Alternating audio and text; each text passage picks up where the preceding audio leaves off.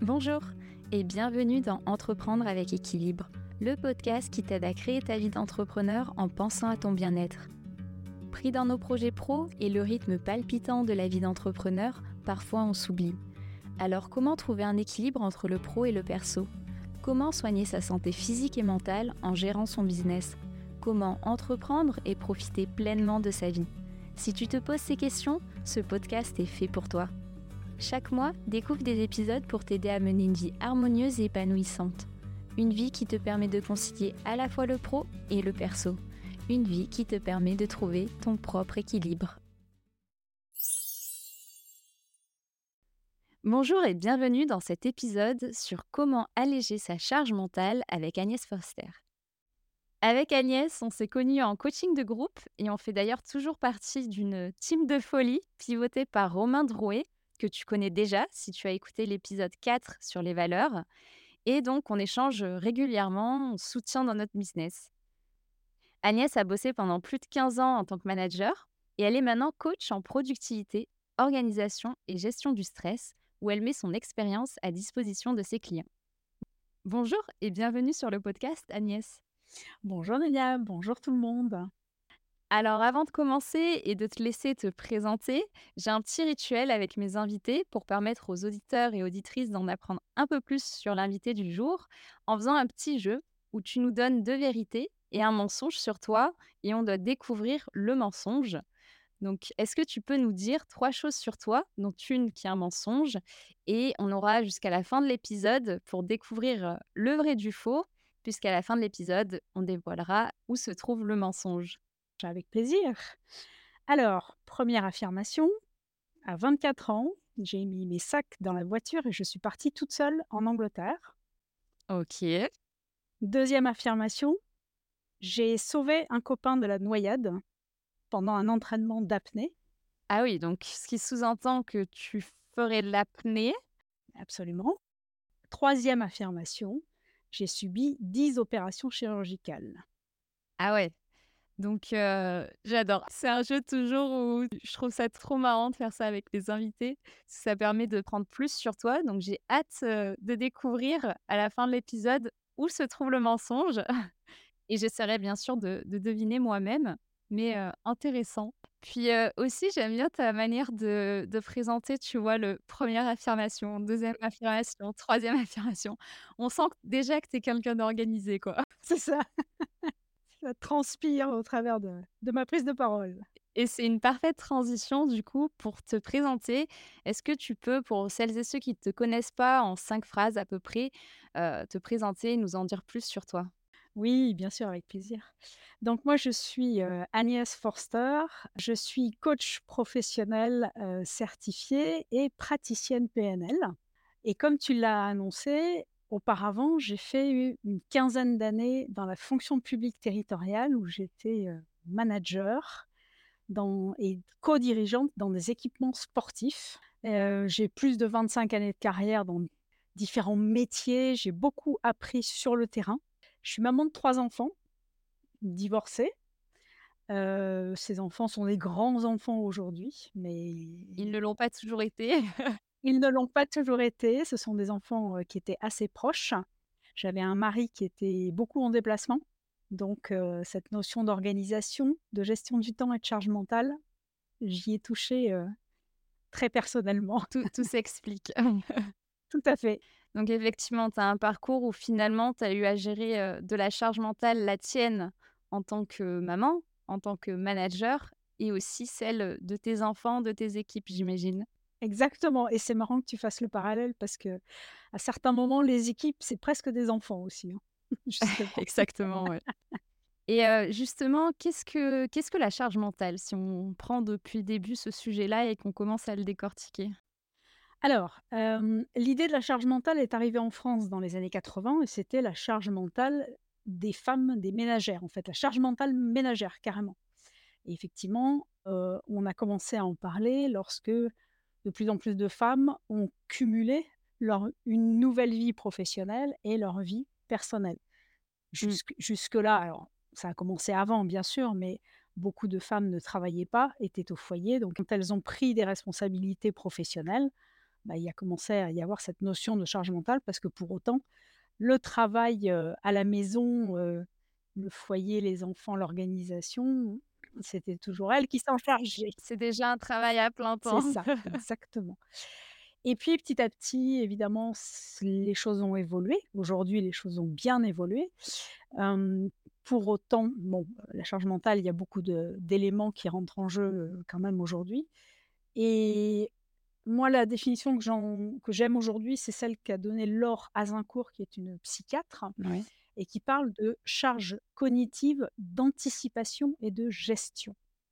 Et je trouve qu'on est vraiment dans cette idée d'avoir cette charge donc mentale effectivement, l'esprit est sans arrêt pris par des pensées qui viennent en termes d'anticipation et de gestion, heu, que ce soit professionnel ou personnel. Donc au final, on a tous de la charge mentale. J'imagine, je pars du principe que tout le monde a des pensées d'anticipation sur la sphère pro et perso.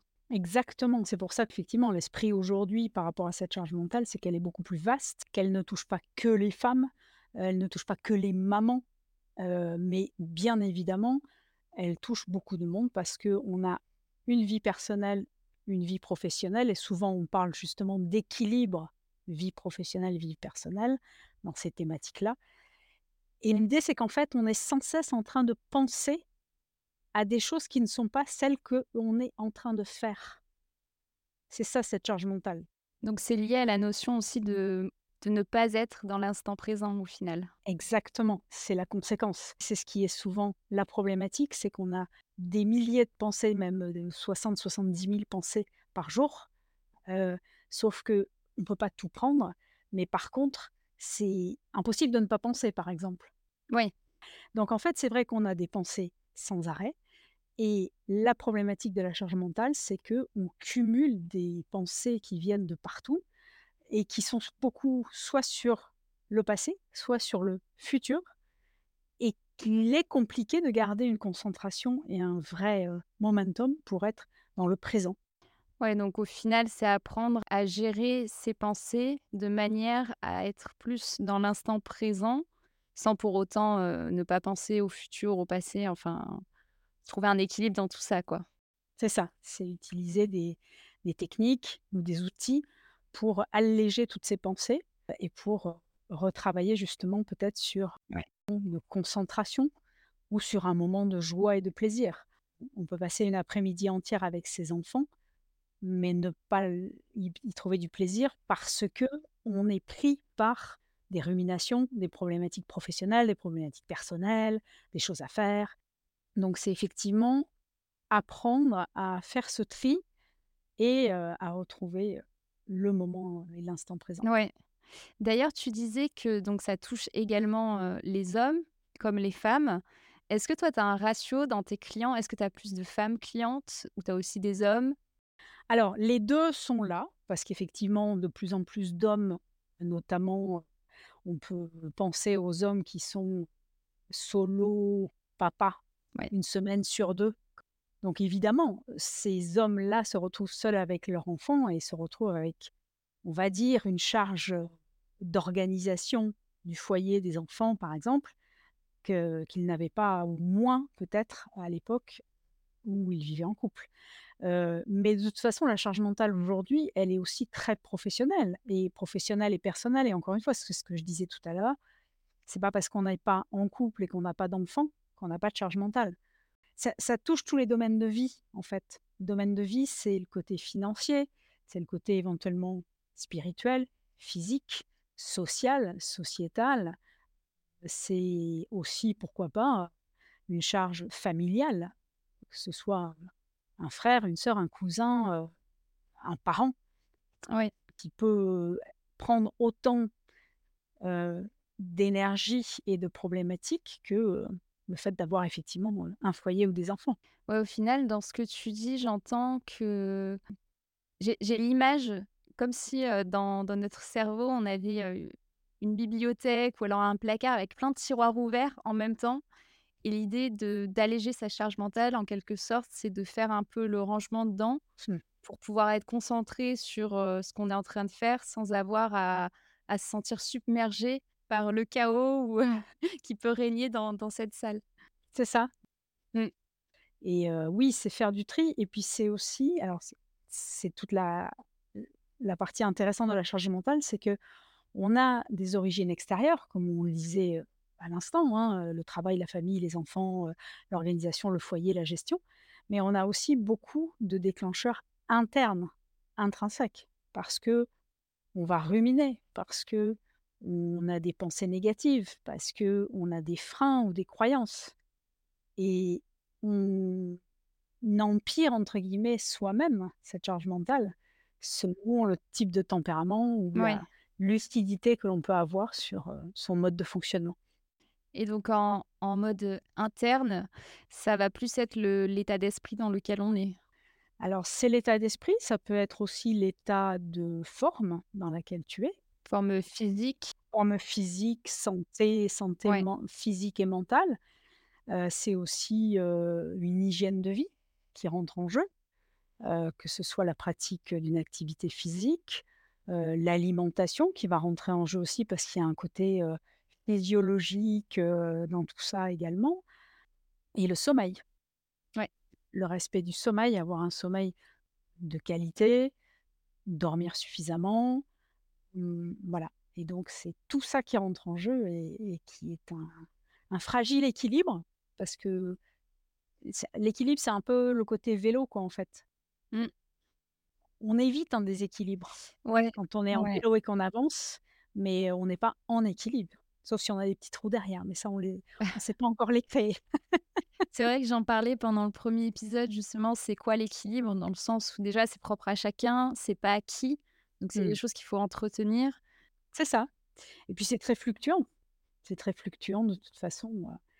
Et justement, comment on on peut se rendre compte? Parce qu'au final, du coup, là, on parlait des pensées en termes de charge mentale, mais tout le monde a des pensées, Mmh, tout le temps. bien sûr. Comment, il est où le le curseur où ça devient, problématique? Est-ce qu'il y a des signes qu'on peut avoir? Comment on peut s'en rendre compte? Est-ce qu'on s'en rend compte aussi?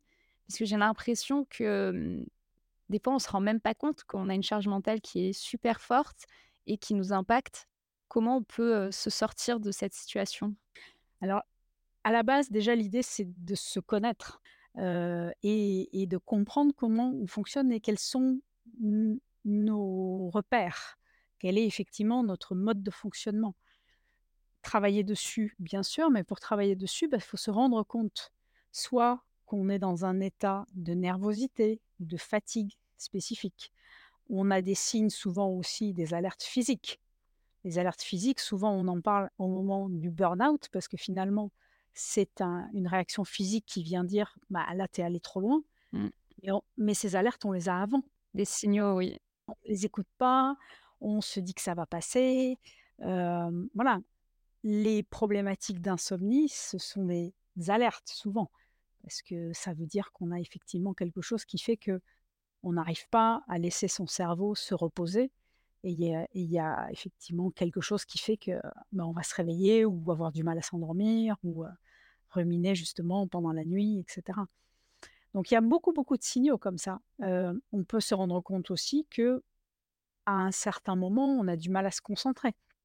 On veut avancer sur quelque chose et on se rend compte qu'en fait, bah, on passe son temps à avoir des idées, des pensées, des des souvenirs qui remontent et cetera et et on on essaye on essaye de travailler sur cette concentration, mais voilà, il faut dégager le reste aussi et c'est là Mmh. qu'aussi que justement on peut travailler sur sa charge mentale. Faire de la place, heu C'est ça. justement, j'allais te demander, est-ce que tu as des astuces pour alléger sa charge mentale une fois qu'on a identifié comment on peut faire? Alors il y a plein de situations différentes évidemment. Il y a des outils notamment. Alors moi je je je prône beaucoup le fait de retrouver des moments pour soi, Ouais, se mettre en priorité et de caler des rendez-vous avec soi-même qui sont aussi importants que les rendez-vous que l'on peut avoir avec ses clients, sa famille, ses enfants, ses amis et cetera. Des vrais moments à soi pour penser à soi, se faire du bien. Donc ça, ça peut être, bah, soit on a le plaisir d'aller se faire faire un massage de façon régulière. là tu me parles. Je crois que je te parle exactement. Heu, soit on a plaisir à aller courir, soit on a plaisir à aller marcher en forêt, soit on a plaisir à faire un peu d'exercice, de yoga, de relaxation. On peut faire de la méditation. Mmh. On peut également moi, s'il y a un exercice que j'adore faire et qui me libère énormément, c'est d'aller écrire. Ouais. Trouver des moments réguliers pour écrire dans un carnet. Alors il y a des moments, c'est des pensées positives ou des pensées négatives ou justement c'est cette charge d'anticipation qui, au lieu de la laisser tourner dans son esprit, et ben, aller poser des choses sur le papier et Tu l'évacues, ouais. et bien souvent, on non seulement on l'évacue, mais en plus, bah, on se s on se sent partir vers des idées, des solutions, des possibilités auxquelles on n'a pas pensé quand on ne fait que y réfléchir en fait Mmh. et que laisser les les pensées tourner. Après, chacun peut avoir un une activité, manuelle aussi qui peut plaire, que ce soit de la peinture ou de la musique ou écouter de la musique ou voilà, il y a plein de choses comme ça. C'est en fait, c'est ce côté, de de ce qu'on appelle la rupture de pattern. C'est-à-dire vraiment d'aller couper court à cette pensée, ce flot de pensée, heu, ou à cette, heu, ce rythme de de de travail dans lequel on est, heu, changer de lieu, changer de Mmh. rythme, changer de de position. Moi, je je prône toujours le fait de couper ces moments de travail, d'avoir des temps de travail, des temps de pause. Mais quand on appelle des temps de pause, c'est pas j'arrête de travailler, sur mon ordinateur pour prendre mon téléphone et aller scroller et cetera. Mmh. Non, c'est vraiment je pose, je change d'environnement, donc je me lève, je vais chercher un verre d'eau à la cuisine ou je vais faire le tour du pâté de maison. Mmh. Au moins, je change totalement, ce qui veut dire que le cerveau part sur autre chose, les yeux partent sur autre chose, je remets de l'énergie, je remets de la circulation sanguine et et ben, en fait, ça ça allège l'esprit. Ouais, donc c'est vraiment de se déconnecter, en fait, d'avoir des moments de déconnexion Mmh. et en fonction de chacun, de de faire à ce moment-là une activité ou rien, mais quelque chose qui fait plaisir et qui nous remplit. Voilà, ça peut être ça. Ensuite, ce qu'on a aussi, bah, l'idée que, en fait, on a le droit de se donner et de définir ses limites. Parce que souvent, si la charge mentale vient de l'extérieur, et qu'on l'accepte et qu'on la laisse, se nous prendre, c'est qu'on n'a pas défini ses propres limites Ouais. et qu'on n'écoute pas non plus ses limites. Heu, donc si on prend le temps en dehors des moments difficiles, de réfléchir à une situation, de se dire: «OK, qu'est-ce que pour moi est la limite acceptable ou pas acceptable? À quel moment ça devient désagréable?» et le désagréable, en fait, c'est aussi apprendre à écouter ce que son corps nous dit, Mmh. parce que quand c'est désagréable, le corps nous le dit. Heu, moi, je suis sujette à des acouphènes, je trouve c'est c'est devenu mon allié. Ouais, L'acouphène me parle. c'est impressionnant ça. Ça siffle normalement, c'est pour moi acceptable, mais il y a des moments, c'est impressionnant parce que le niveau de l'acouphène est complètement différent. Voire même s'il y a une, une contrariété ou une fatigue ou quelque chose, il y a un sifflement qui se lance et aujourd'hui, si ça se lance, je me dis: «OK, il est en train de me parler. Qu'est-ce qui se passe?» j'essaye de prendre du recul, de la hauteur, si je peux à ce moment-là, ou en tout cas, je prends l'alerte et je me dis: «Bon, derrière ça, ça veut dire que je vais avoir besoin d'aller me vider l'esprit, me reposer, changer d'air et Ouais, cetera». là, au final, dans ce que tu dis, je vois 2 choses. C'est à la fois de, mmh, d'analyser les situations qui nous ont dérangés et les signaux qu'on a pu avoir à ce moment-là, qu'on n'a peut-être pas forcément écoutés pour par la suite pouvoir être à l'écoute de ces signaux dès qu'ils viennent Mmh. et aussi savoir dire non, C'est ça. de poser ses limites, de les connaître déjà, mais aussi du coup d'après, les poser pour éviter d'avoir justement une surcharge. C'est ça, oui et puis même, heu, le non, il est souvent, se le dire à soi-même et pas juste aux autres. Parce que finalement, on on a ces injonctions, on a ces croyances limitantes qui disent qu'on on n'a pas le droit de dire non, on n'a pas le droit de faire ci, on n'a pas le droit de faire ça. Et est-ce que réellement c'est si normal que ça? Et si je le subis déjà, rien que le fait d'utiliser cette expression, ça veut dire qu'il y a un problème, ça veut dire qu'il y a quelque chose qui passe pas. Donc, où est-ce qu'elle est cette, heu, cette limite? Et savoir dire non, c'est pas obligatoirement, dire un non agressif et et négatif. Ouais. Le non positif, moi, ce que j'appelle le non positif, c'est-à-dire pourquoi je dis non? Parce que c'est pas aligné à mes valeurs, parce que c'est pas le moment, parce que je suis pas en en énergie pour répondre à quelque chose ou pour faire quelque chose. Quand on veut s'organiser, gérer son agenda correctement. On essaye d'anticiper les choses la veille pour le lendemain ou le matin pour la journée, et cetera. Il se peut qu'à un moment, eh bien, on ait besoin de s'autoriser à dire non parce que, bah, on n'est plus dans l'énergie dans laquelle on pensait être au moment où on a anticipé, heu, l'organisation de sa journée. Ce que je devais faire, à 14:00, si je suis dans une perte d'énergie ou un moment où je suis perturbée, bah, c'est pas la bonne idée. Mmh. Donc pourquoi se forcer et forcer le le jeu de le faire parce que j'avais prévu? C'est là qu'il faut jouer un peu entre, organisation, discipline et souplesse. Mmh. Oui, avoir beaucoup de bienveillance envers soi-même et en ne culpabilisant pas de dire non, mais en en prenant conscience que dire non, c'est aussi, se dire oui. Souvent, on voit cette phrase parce que c'est être plus à l'écoute de soi et si on se force alors qu'on n'a pas l'énergie, le résultat sera peut-être pas le même non plus. On sera peut-être moins satisfait, donc il vaut mieux attendre un peu, décaler, le faire plus tard, mais dans des bonnes conditions, plutôt que de se forcer absolument parce que, on s'était dit que c'était tel jour à telle heure. C'est ça et combien de de de managers, par exemple, ne ferment jamais leur porte Ouais. et ne s'autorisent même pas à la fermer cette porte et ça, c'est assez incroyable parce que finalement, ce sont ceux-là qui, bah, vont rester jusqu'à tard le soir en se disant: «Bah, au moins à partir de 19:00, tout le monde est parti, donc je peux me mettre à travailler sur quelque chose en étant, concentré, tranquille et et gérer mes dossiers dans le calme». Ouais, puisque tu dis finalement ça se duplique aussi à l'entrepreneur qui, n'est pas obligé de répondre tout de suite à ses clients au téléphone à chaque fois qu'ils appellent ou je sais que moi c'était beaucoup mon cas au début, en mode, dès que je reçois un email, il faut que j'y réponde rapidement, dès que je reçois un appel, il faut que je réponde et là petit à petit, j'ai appris à, bah, prendre plus le temps et au final, je suis plus productive quand j'ai ces moments où je coupe et je me dis: «Je regarde pas les emails, je coupe le portable». Parce qu'au moins j'avance sans être, coupée et après devoir replonger dedans ce qui au final est contre-productif. Tout à fait, absolument oui, c'est ça.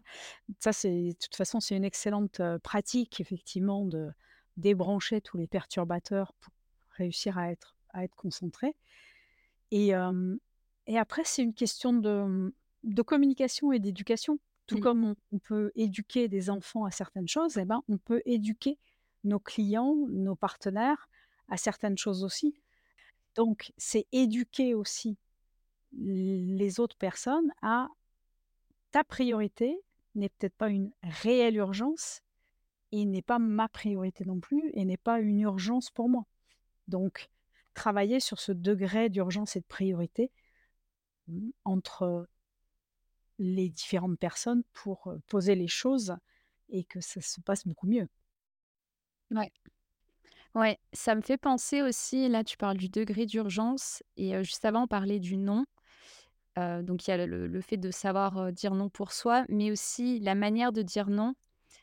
Quand j'étais salariée, je m'étais beaucoup intéressée à cette notion parce que j'arrivais pas à dire non, je prenais toujours plus de dossiers et au final, j'avais trouvé des petites techniques que j'avais trouvées intéressantes. C'était de d'encadrer, dire par exemple, «Oui, je peux le faire avec tel délai» et du coup de plus espacer et pas que ce soit pas un «oui, je le fais et tout de suite», heu, mais plus un «OK, par contre voilà, ça je peux te le faire d'ici, heu, 2 semaines, ça peut être prêt», quoi. Et du coup, de aussi, nuancer son son «oui», peut-être, commencer par ça aussi si on a du mal à dire non de manière frontale, dans certaines situations, par exemple avec des clients et du coup de d'encadrer son «oui» de manière à, mmh, anticiper sa sa charge mentale aussi, des des semaines à venir. Absolument et on a souvent tendance à se sentir obligé de répondre tout de suite, oui ou non. Mais avant de répondre, on a certainement, si on prend un petit peu le temps, une petite dizaine de questions Oui. pour justement avoir plus d'informations sur le cadre, sur l'attente, Mmh. sur les conditions et cetera. Ouais et tu as des questions, comme ça un peu type? Ou ça dépend vraiment de la situation, hein? Bah, j'ai un une anecdote d'un entrepreneur qui qui racontait, heu, il y a pas très longtemps qu'effectivement, il a pas su poser de limites, il a pas réalisé qu'il ne posait pas de limites. Il s'est retrouvé face à un client qui évidemment était un projet très intéressant financièrement, mais un client extrêmement exigeant et en fait, il en est arrivé à refaire 23 fois un devis pour ce client. Ça annonce la couleur. Ça annonce la couleur. Pour autant, il n'a jamais répondu non et à chaque fois, il a revu et refait son devis. Sauf que à la 23e fois, quand il l'a eu au téléphone, il n'a pas pu s'empêcher de lui dire: «Mais vous savez, à force de baisser les tarifs, c'est évident que je ne vais pas vous donner mes meilleurs, mes meilleurs ouvriers pour votre chantier». Ah. Et il a perdu le dossier à cause de ça. Alors tu imagines la frustration. Euh, il avait les larmes aux yeux en m'en parlant euh, et la, la boule dans la gorge parce qu'il s'en voulait de ne pas avoir su mettre des limites. Mmh. Il s'en voulait d'avoir euh, dit, dit ça alors qu'il évidemment il n'aurait jamais dû le dire, mais voilà, c'est il n'a pas pu faire autrement. Et, c'est vrai qu'il a pris une leçon énorme de se dire voilà, il- c'est juste pas possible. Et c'est là que c'est extrêmement intéressant, effectivement, et important de se rendre compte, comme tu le dis, si un client vous demande 23 fois des changements, est-ce que vraiment vous avez envie de travailler avec lui? Voilà. Ça, c'est un cas particulier. Après, des questions, ça dépend vraiment des circonstances et, de- et des sujets sur lesquels on, on est, quoi. Plus on va clarifier le cadre, le cadre et l'objectif de la personne, et plus on va pouvoir effectivement peut-être border un peu comment on va pouvoir aborder la, demande et, et se donner la possibilité de répondre oui ou non, mais même en fonction de son environnement personnel. Ouais. Oui, parce que tu parlais aussi de que tu es maman. C'est vrai que ceux qui ont des enfants, de savoir que quand les enfants sont en vacances, ben, on a peut-être, déjà une petite, partie de la charge mentale, à la maison qui est prise. Bien sûr. arriver à jongler avec ça. Après, euh, c'est ça, c'est toute cette organisation où effectivement, euh, en fonction de son, de son environnement personnel, professionnel, du moment, euh, du lieu où on est, etc. C'est prendre tout ça en compte sur les options pour aller chercher effectivement les bonnes raisons de dire oui ou de dire non, ou de comment on peut éventuellement prendre cette demande, quoi. Ouais. Est-ce que toi, tu as des, des anecdotes de clients, de choses qu'ils faisaient et qu'il faut que tu recommandes pas du tout et de choses qu'ils ont mis en place pour, justement alléger leur charge mentale et qui a fonctionné, pour eux? Est-ce que tu aurais une, une ou 2 anecdotes à nous partager? Alors oui, moi je, par- je pense à une, une cliente que j'ai eue qui était, dans un service comptable. Donc toutes les fins de mois, il y avait énormément de dossiers à créer à terminer, à finaliser et cetera.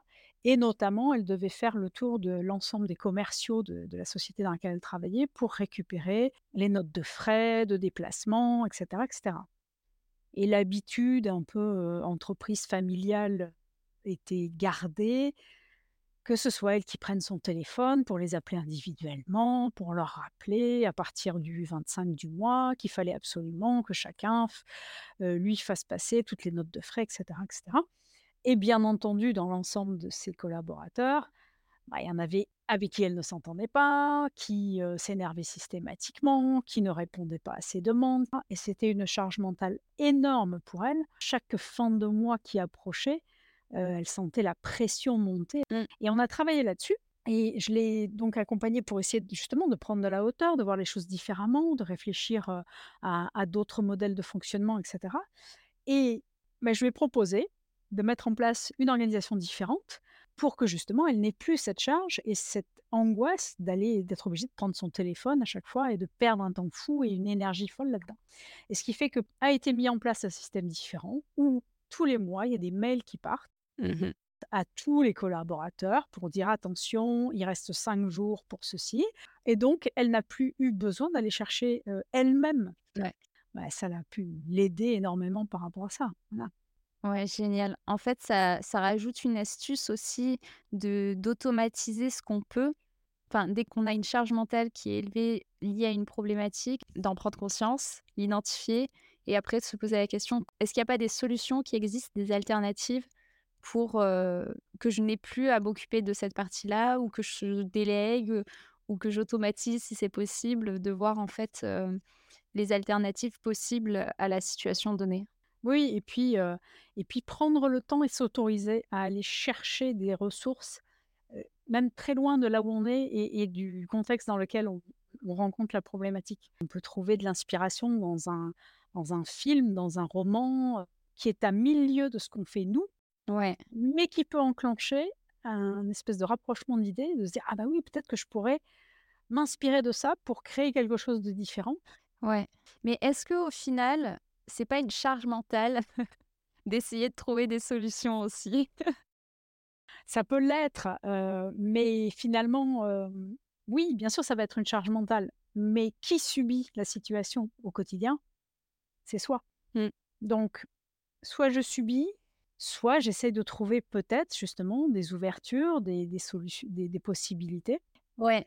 En fait, il y a un autre élément là aussi dans ce que ce qu'on est en train de dire, c'est que quand il y a de la charge mentale, ça peut prendre un peu de temps de trouver des solutions. Donc tu peux continuer à avoir encore une charge mentale, heu, le temps de mettre en place ces solutions, de les trouver.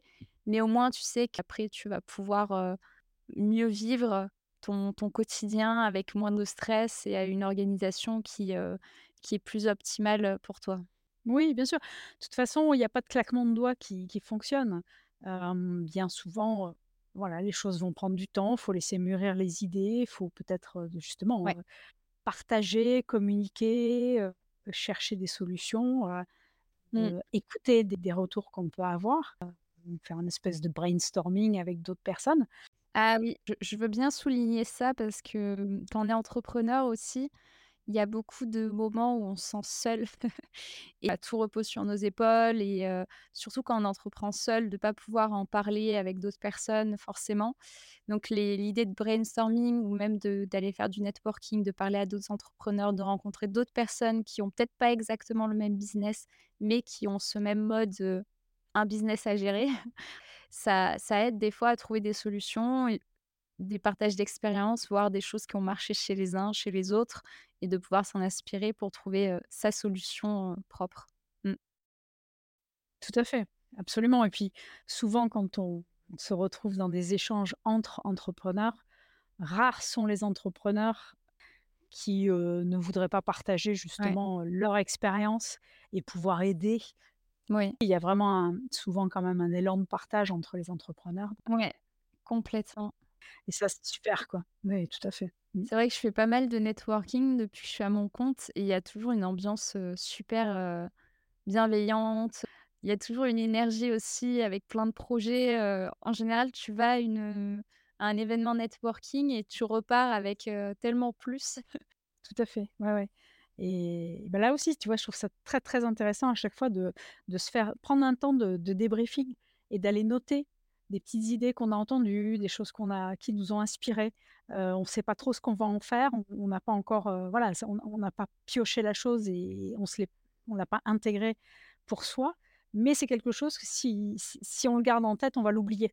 Ouais, Parce qu'on a trop pensé. Par contre, si on l'écrit, si on note, à un moment, on va relire on peut aller relire ses notes, on peut aller relire des choses et c et et ça et à un moment, ça ça peut ouais, servir, quoi ouais. et et c'est arrivé moi, ça m'est arrivé souvent de revenir sur certaines choses et me dire: «Ah oui, c'est vrai qu'il y avait eu ceci, cela» et tout d'un coup, paf! Ouais, il y a des liens magiques qui se créent. C'est ça. Génial, bah, écoute, merci beaucoup pour, cet échange. Donc Agnès, tu nous conseilles de prendre du temps pour soi, d'arriver à vraiment déconnecter pour déjà prendre conscience de sa charge mentale, mais aussi mieux se connaître et pouvoir être vraiment à l'écoute, des signaux que notre corps nous envoie. Tu nous as aussi conseillé de de savoir dire non, de savoir poser ses limites et de prendre en compte le degré d'urgence de la demande qui vient quand elle est de l'extérieur pour temporiser l'urgence et de pas soi-même, en fait, être vecteur de son sa charge mentale, élevée en ajoutant des couches, à celles déjà existantes.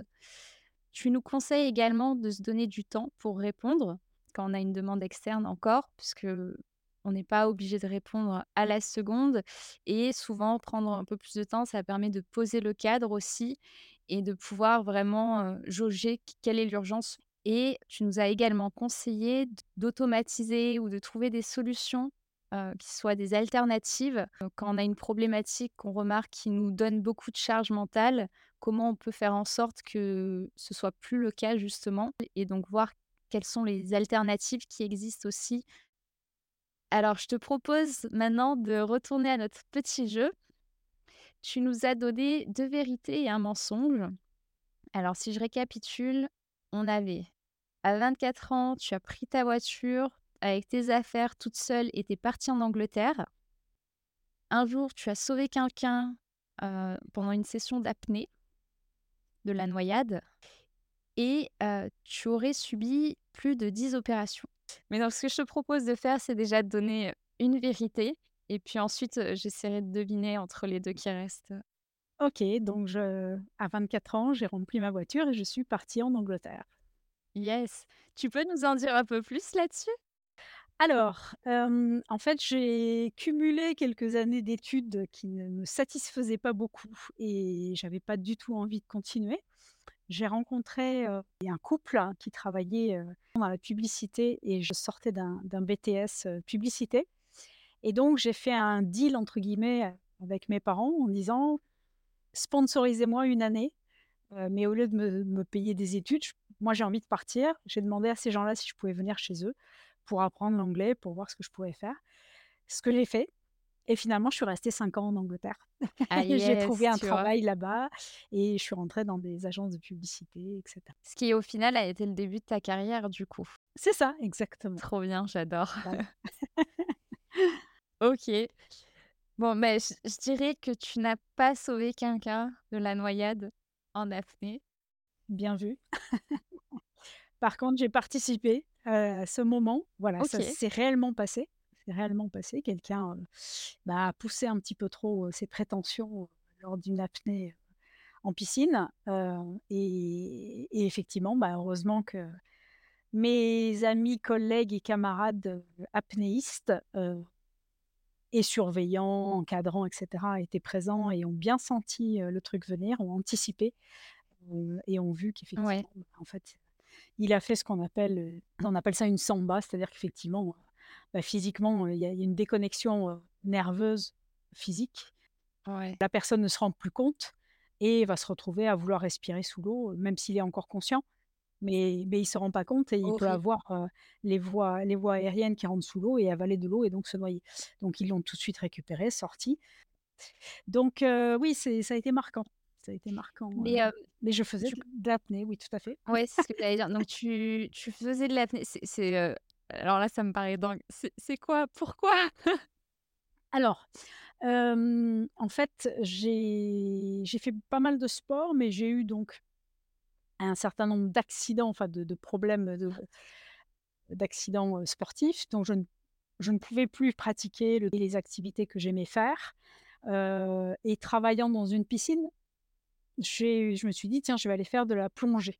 OK. Plongée en bouteille et cetera et j'ai fait un an de plongée et dans le club dans lequel j'étais, il y avait également des apnéistes et et en fait, j'ai découvert l'apnée et je me suis lancée là-dedans pour voir ce que ça donnait, très Mmh. tardivement, hein, puisque j'avais, pratiquement 50 ans, et c'est un challenge incroyable parce qu'effectivement, c'est vraiment, un travail mental qui est incroyable et qui est extrêmement important et et voilà. Beh, j'ai appris à descendre aussi dans des fosses, tu sais les les fosses pour pour Ouais. faire de de la plongée en en profondeur, en en piscine mais, profonde et voilà et donc, voilà, on apprend à entendre son corps, ça c'est extraordinaire aussi, Ouais. à maîtriser ses pensées, à Ah travailler, sa visualisation, pour arriver à faire, une longueur de 50 mètres, donc une piscine olympique, donc une longueur de 50 mètres En sans apnée? respirer, en apnée et descendre à à 20 mètres en profondeur aussi, en apnée, dans une fosse. Oh là là, mais je trouve ça à la fois fascinant et terrifiant. Bon, je suis pas à l'aise sous l'eau, mais Ouais, mais là, le mindset, ce que tu dis effectivement de contrôler ses ça. pensées, c'est Mmh. essentiel, quoi. Et je me suis fait un petit peu aider en sophrologie justement et on a travaillé là-dessus parce que j'avais un vrai blocage. En fait, j'ai passé un temps fou à faire 49 m 50. mais ne pas arriver à faire les 50 centimètres qui manquaient pour aller toucher le mur et faire enfin 50 mètres, tu vois? Ah ouais. Et voilà et c'est et et et donc c'est mais effectivement, les les 1 fois quand tu en fais, tu tu fais 5 mètres et tu as l'impression que tu vas mourir, Bah que tu oui. vas étouffer, que tu que voilà et et petit à petit, bah, c'est un travail. Il faut se réentraîner à chaque fois. C'est un travail physique, c'est un entraînement physique et beaucoup, beaucoup, beaucoup un entraînement mental, effectivement. Et Waouh! c'est aussi apprendre justement à lâcher prise. Nombre de fois où j'arrivais, puisque les entraînements sont plutôt le soir, où j'arrivais le soir en ayant travaillé, en étant, à fond ou en ayant eu un coup de fil qui m'avait énervé, l'irritabilité justement Ouais. et où je me suis gâché des séances entières parce que je n'arrivais pas à vider mon esprit. Je Ouais. n'arrivais pas à vider ma tête de ces choses-là et donc j'ai appris énormément aussi à avec la respiration aussi justement, à vider mon esprit et à revenir à l'instant présent de cet entraînement. Ce côté un peu challenge, mais écouter son corps, mais ne pas se pousser trop fort, mais aussi sortir de sa zone de confort parce que sinon, bah, on n'évolue pas et on ne progresse pas et ça, ça c'est vraiment un un sport qui est extraordinaire. Ouais. Mais en tout cas, ça je ça ça attise ma curiosité là. C'est je pense que ce sera peut-être un des challenges à venir dans les prochaines années. Déjà, j'avais Ouais. fait le baptême de plongée et le pas de mais Mmh. et c'était déjà un gros challenge parce que rien que mettre la tête sous l'eau, je je je vais jamais là où j'ai pas pied, je mets pas la tête sous l'eau, quoi. Mais c'est ouf, trop bien. Mmh mh. Ouais. Et donc ce qui veut dire que tu as eu plus de 10 opérations, Tout à fait. Bah, j'ai eu, j'ai eu un peu de casse, ah ouais. J'ai eu 3 césariennes, 3 enfants, 3 césariennes, donc déjà ça calcule, ça ça augmente le taux de de chirurgie. Voilà et puis, j'ai eu beaucoup de problèmes avec mes pieds, donc heu, «malheureusement» entre guillemets, heu, 2 pieds, 4 opérations, quoi. Ah ouais. Donc au final, tu tu as aussi appris un peu, à la dure d'être à l'écoute de ton corps? Mmh. Absolument, ouais, ouais et puis c'est vrai que ça a demandé beaucoup de résistance parce que se faire opérer des 2 pieds et anticiper de passer 3 mois à quasiment pas pouvoir marcher, à tourner en rond et et à faire autre chose qu'écouter sa douleur, ça aussi, ça a été, heu, quelque chose d'assez très instructif. Ouais, justement, tu as trouvé des techniques à ce moment-là pour, heu, alléger ta charge Alors mentale? tout à fait, bah, écoute la PNL, heu, j'ai appris la PNL et la PNL est un est une pratique qui est extraordinaire pour ça. Ouais. Alors PNL, pour ceux qui connaissent pas, est-ce que tu peux, rapidement en une phrase juste expliquer? Alors ça s'appelle la programmation neurolinguistique. C'est une traduction, de l'appellation américaine. Heu, c'est pas pas un mot très joli. Ça fait un peu peur le côté programmation, Mmh. mais on n'est pas là pour programmer son cerveau, mais plutôt son cerveau est programmé à réagir. On a différents cerveaux, cerveau, le cerveau, reptilien par exemple va, te faire sursauter si quelqu'un claque des mains derrière toi et en fait, c'est un phénomène instinctif de protection et la pratique de la PNL, ça permet notamment c'est un peu un intermédiaire, avec l'hypnose, ça part des mêmes bases et donc on va aller travailler sur nos 5 sens, écouter justement son corps et laisser partir son imagination à la fois sur la visualisation, le son, les odeurs, le goût et cetera. Et on va y mettre tout ça dans des situations agréables, dans des situations désagréables et on va aller, heu, perturber un peu le cerveau pour mélanger tout ça et diminuer le côté désagréable de certaines situations pour non peut-être pas les rendre agréables, mais en tout cas en diminuer la réaction que l'on a et ça peut travailler sur, heu et ben, la résistance à la douleur, la sensation de douleur, heu, sur, heu, la visualisation, pour, guérir, faire accélérer le phénomène de régénérescence et cetera Mouais. Ouais. Et puis en plus, j'en ai profité pour me dire: «Ben, je j'ai récupéré, des dizaines de BD à la bibliothèque à l'avance, des bouquins, heu» et je me suis inscrite à des formations en me disant: «Bah, c'est le moment ou jamais», même si OK, il faut faut gérer la la douleur, la souffrance et que ça va Mmh mieux, bah, on peut aussi occuper son esprit et apprendre et j'ai eu un goût vraiment prononcée là, à l'apprentissage, à découvrir des nouvelles choses et cetera. Génial. En faire un moment, profitable, en Ouais, fait, finalement. c'est ce que j'allais dire. Du positif dans dans cette période, qui qui aurait pu être une parenthèse, désagréable, mais voilà, le la transformer en quelque chose d'intéressant. Génial, j'adore. Alors j'ai une dernière question pour toi, c'est, quel est le meilleur moyen pour te contacter? LinkedIn! Yes, ça Ouais, marche. Ouais, LinkedIn, Insta, donc Agnès, alors c'est A-N-Y-E-S Ouais, je je mettrai les liens de dans la description du coup, heu, de pour le LinkedIn et l'Insta. Et si tu veux la la petite anecdote là-dessus, c'est qu'en fait, ce nom m'a été inspiré par justement les gens chez qui je suis allée vivre en Angleterre. Oh! Parce qu'en Angleterre, on dit Agnès et pas Agnès. Or, je trouve ça horrible comme prononciation et le gneu, ils ne connaissent pas le gneu, en fait. Ouais. Donc un jour papa, la la personne chez qui j'étais a dit: «Ah mais oui, je sais, je vais dire Anne et yes». Ah yes!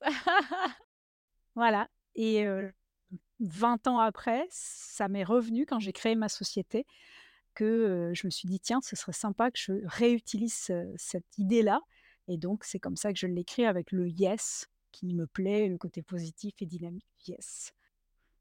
Trop bien. Tu vois, justement, je me posais la question. Au début, je m'étais même demandé, est-ce que c'est inscrit comme ça dans sur ta carte, d'identité et que c'est comme ça que tes parents t'ont appelé, heu, initialement? Mais, heu, cool, j'aime bien. Petite anecdote. C'est trop voilà.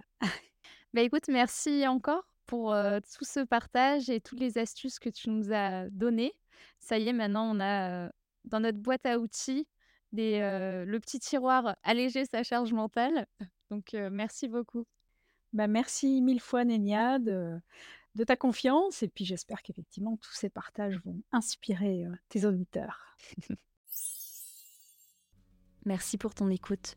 Si cet épisode t'a plu, je te laisse le partager autour de toi pour le faire découvrir aux autres et lui mettre 5 étoiles.